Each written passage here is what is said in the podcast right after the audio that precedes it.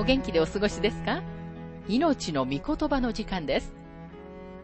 この番組は世界110カ国語に翻訳され、1967年から40年以上にわたって愛され続けている J. バーノン・マギー神学博士によるラジオ番組スルーザ・バイブルをもとに日本語訳されたものです。旧新約聖書66巻の学びからダニエル書の学びを続けてお送りしております。今日の聖書の箇所はダニエル書2章14節から33節です。お話はラジオ牧師福田博之さんです。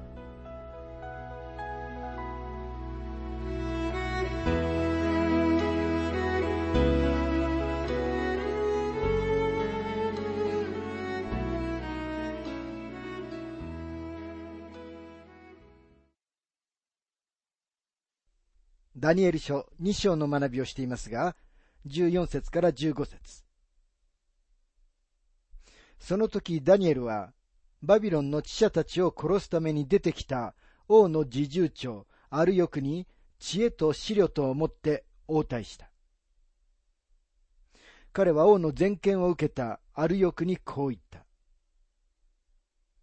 どうしてそんなに厳しい命令が王から出たのでしょうかそれでアルヨクは事の次第をダニエルに知らせた。ダニエルは王の請求で不公平な法令に本当に戸惑いましたが、アルヨクに近づくとき、起点を聞かせました。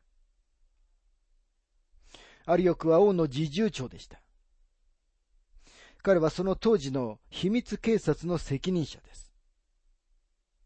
そして当然ながら、しばしば王の面前にいます。アリオクがダニエルに知らせたすべてのことを知るのは面白いことだったと思います。彼はダニエルに、王は気が触れた、あるいは、ちょっと理性を失ってしまった、と匂わせたのではないかなと思います。ここには彼がそうしたかどうかは記録されていませんが、彼は自分の頭を指さして、王様がどのようだかは君も知っているだろう、などと言ったのではないでしょうか。ダニエル書2章の16節ダニエルは王のところに行き、王にその解き明かしをするため、しばらくの時を与えてくれるように願った。彼はすでに王のお気に入りでしたから、ダニエルは王に謁見しました。そして王に夢を語るために時間をくれるようにと願い出たのです。このことはちょっと生意気なように思います。事実、とても厚かましい若者の行動のように見えます。でもこれに続く出来事から、これは神様に信仰を置く人物の確信ある行動であることが明らかになります。ダニエル書2章の17節から18節それからダニエルは自分の家に帰り、彼の同僚のハナヌヤ、ミシャエル、アザルヤにこのことを知らせた。彼らはこの秘密について、天の神の憐れみを恋、ダニエルとその同僚が他のバビロンの知者たちと共に滅ぼされることのないようにと願った。ここには、天の神の憐れみを恋と書かれています。この表現は、エズラ記、ネヘミヤ記、ダニエル書を含む補修の時の書にだけ見られるものです。ご存知のように、エルサレムの宮の死聖所から神様のご栄光が離れた後、神様は天の神と呼ばれました。この若者たちは神様がエルサレムにある何か小さな宮の中に住まれるようなことはないということを知っていました。この方は天の神様なのです。またここには、憐れみを恋と書かれていますが、これは彼らの祈りの土台を明らかにしています。神様は祈っている人の価値とか努力とか人格とか行いのゆえに祈りにお答えになるのではありません。すべての祈りは神様の憐れみにかかっていなければなりません。今日イエス様のお名前によって祈ることは単純に私たちは自分たちの功績のゆえにではなく神様の功績の上に立って神様のもとに来て神様の憐れみを求めることを意味します。ダニエル書2章の19節その時夜の幻のうちにこの秘密がダニエルに掲示されたので、ダニエルは天の神を褒めたたえた。おそらくこの時神様がこのことをダニエルに明らかにされた方法は、ダニエルにネブカデネザルと同じ夢をお与えになったのだと思います。そのような説明が合理的というものです。ダニエル書2章の20節ダニエルはこう言った。神の皆は常しえから常しえまで褒むべきかな。知恵と力は神のもの。神は季節と時を変え、王を廃し、王を立て、知者には知恵を、理性のある者には知識を授けられる。神は深くて計り知れないことも、隠されていることも表し、暗黒にあるものを知り、ご自身に光を宿す。私の先祖の神。私はあなたに感謝し、あなたを賛美します。あなたは私に知恵と力とをたまい、今私たちがあなたに恋願ったことを私に知らせ、王のことを私たちに知らせてくださいました。これは記録に残っているダニエルのいくつかの祈りの一つです。ダニエルは目的の人、祈りの人、そして予言の人でした。神様だけがダニエルにこの秘密をお明かしになりました。そしてこれはダニエルの素晴らしい感謝の祈りです。今ダニエルはもう一度王に謁見する許可を願い出る準備ができました。ダニエル書2章の24節それからダニエルは、王がバビロンの知者たちを滅ぼすように命じておいたアルヨクのもとに行き、彼にこう言った。バビロンの知者たちを滅ぼしてはなりません。私を王の前に連れて行ってください。私が王に解き明かしを示します。ダニエルは実現するはずだった忌まわしい殺害を止めたいと願っています。そして明らかにあるよくもそのようなことをしたいとは思いませんでした。彼はすべての知者を殺すことはしたくなかったんです。ダニエル書2章の25節そこであるよくは急いでダニエルを王の前に連れて行き、王にこう言った。ユダからの捕虜の中に、王に解き明かしのできる一人の男を見つけました。アリオクは、夢が明らかにされるという良い知らせを持って、ダニエルを急いで王の前に連れて行きます。ダニエル書2章の26節それで王は、ベルテシャツァルという名のダニエルに言った。あなたは私が見た夢とその解き明かしを私に示すことができるのかこの時おそらく王はちょっと懐疑的だったと思います。あの、すべての知者たちが夢とその解き明かしを示すことができないでいました。でもここにこの若者、ダニエルが自分にはそれができるというのです。王は彼に尋ねました。あなたは他のすべての知者たちが答えを持っていなかったことを私に答えることができるというのかおそらくこれも、知者たちのもう一つの時間稼ぎだろう。王の質問はむしろ皮肉っぽく聞こえますが、ダニエルは彼のために素晴らしい答えをします。ダニエル書2章の27節から28節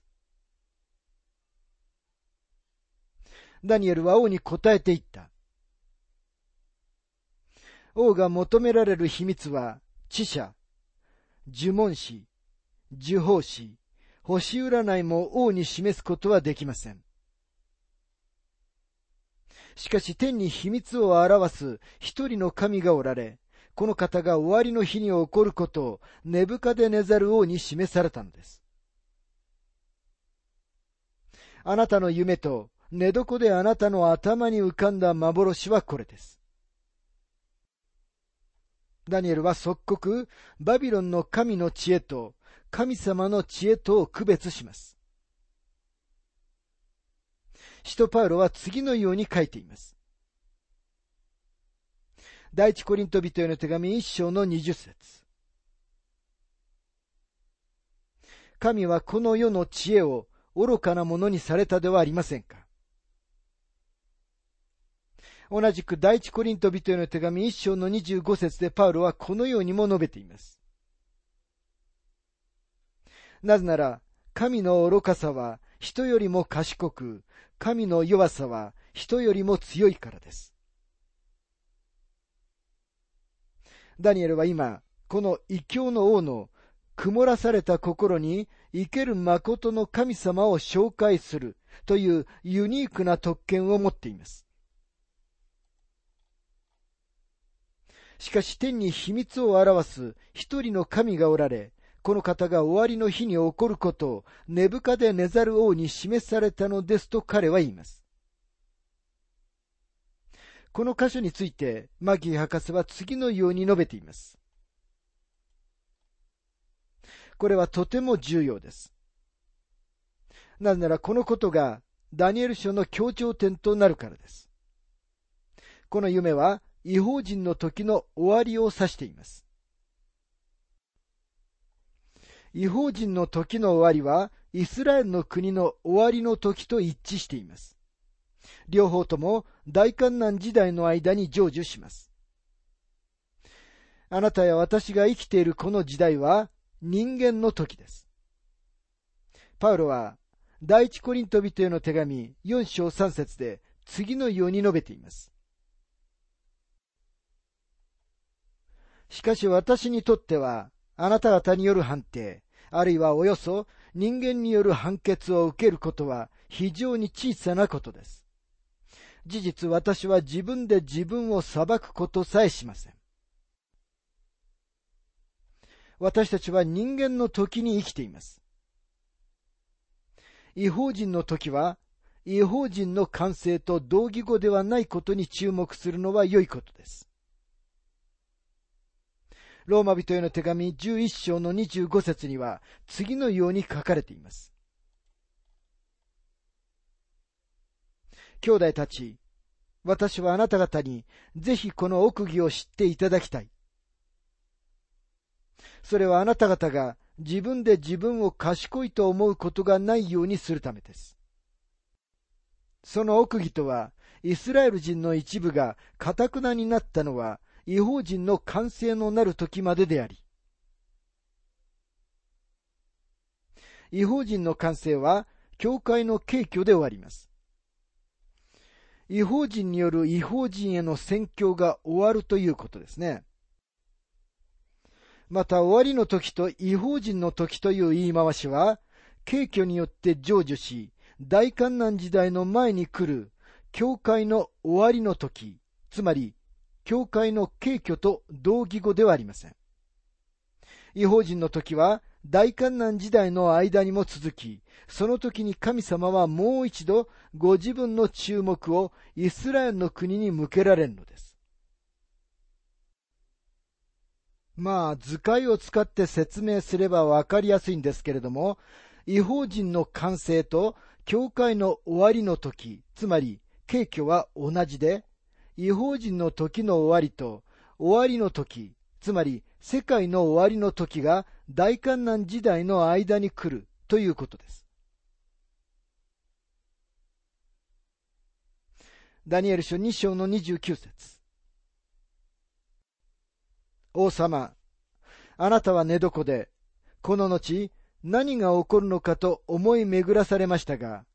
秘密を表される方が、後に起こることをあなたにお示しになったのです。ネブカデネザルは夜寝床についていて、将来はどうなるのかと思い巡らしながら悩んでいました。彼は取るに足らない王として出発したのですが、今は世界の支配者になっています。ダニエル書2章の30節この秘密が私に表されたのは、他のどの人よりも私に知恵があるからではなく、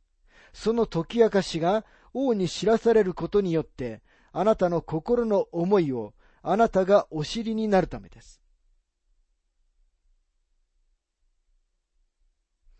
夢は将来のネブカデネザルの王国と彼の大きな世界帝国がどうなるかに関係がありました。ネブカデネザルは突然に自分がその所有者であり、独裁者となったこの帝国の将来について心配していました。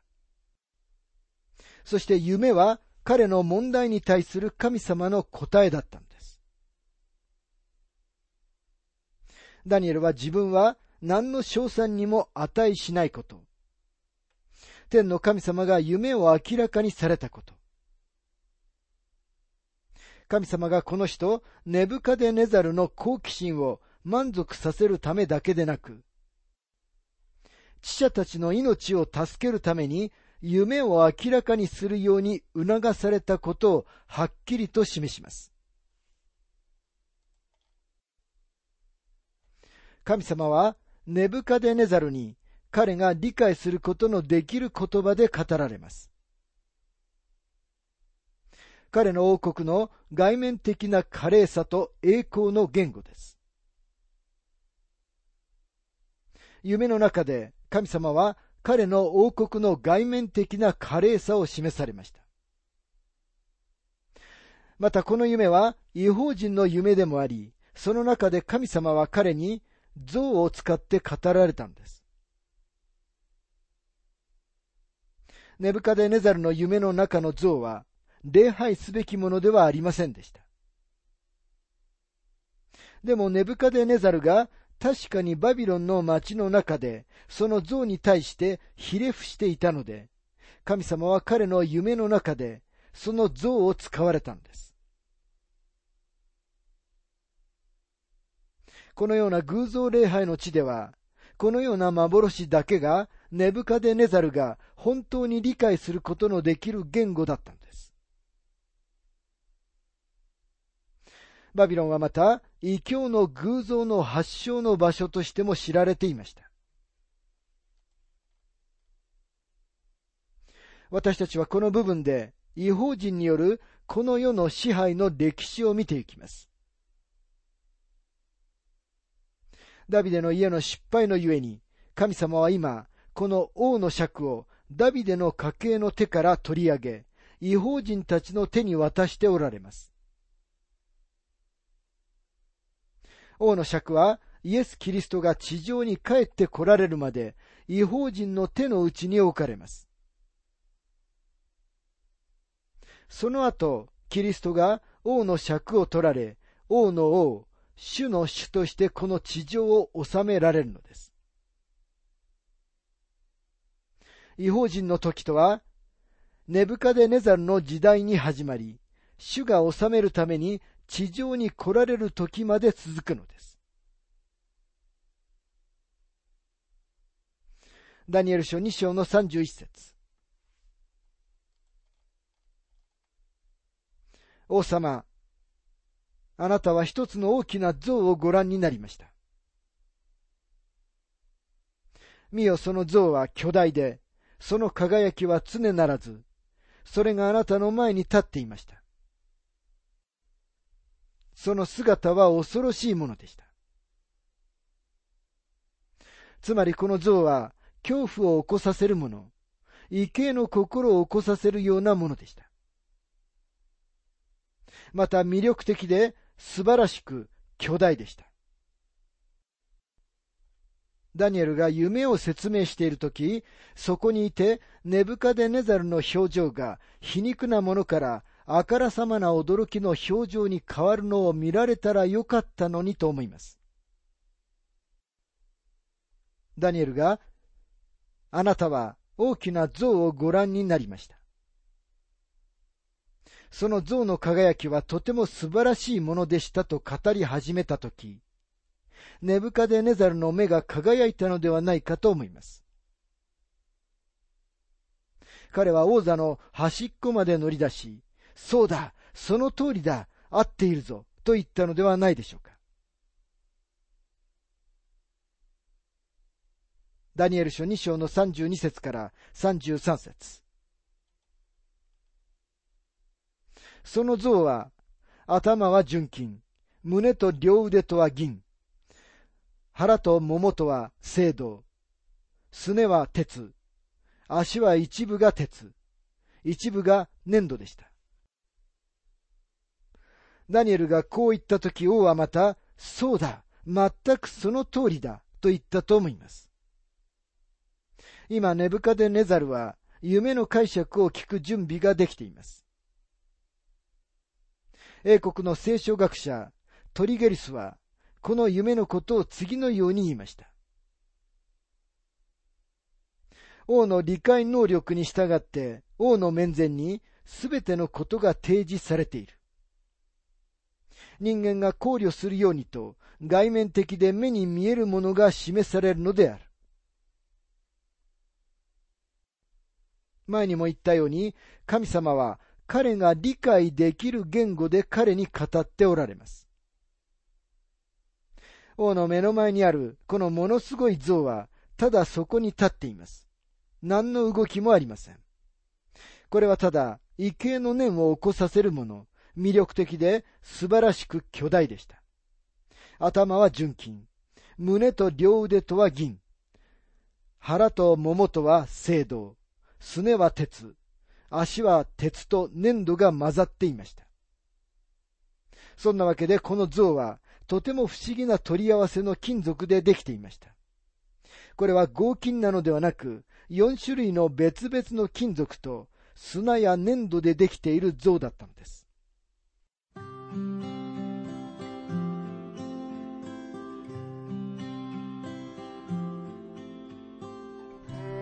命の御言葉お楽しみいただけましたでしょうか？今回は様々な金属でできた像というテーマでダニエル書2章14節から33節をお届けしました。お話はラジオ牧師福田博之さんでした。なお、番組ではあなたからのご意見、ご感想、また聖書に関するご質問をお待ちしております。お便りの宛先は、郵便番号592-8345大阪府堺市浜寺昭和町4-462浜寺聖書協会命の御言葉の係メールアドレスは全部小文字で ttb.hbc.gmail.com です。どうぞお気軽にお便りをお寄せください。それでは次回までごきげんよう。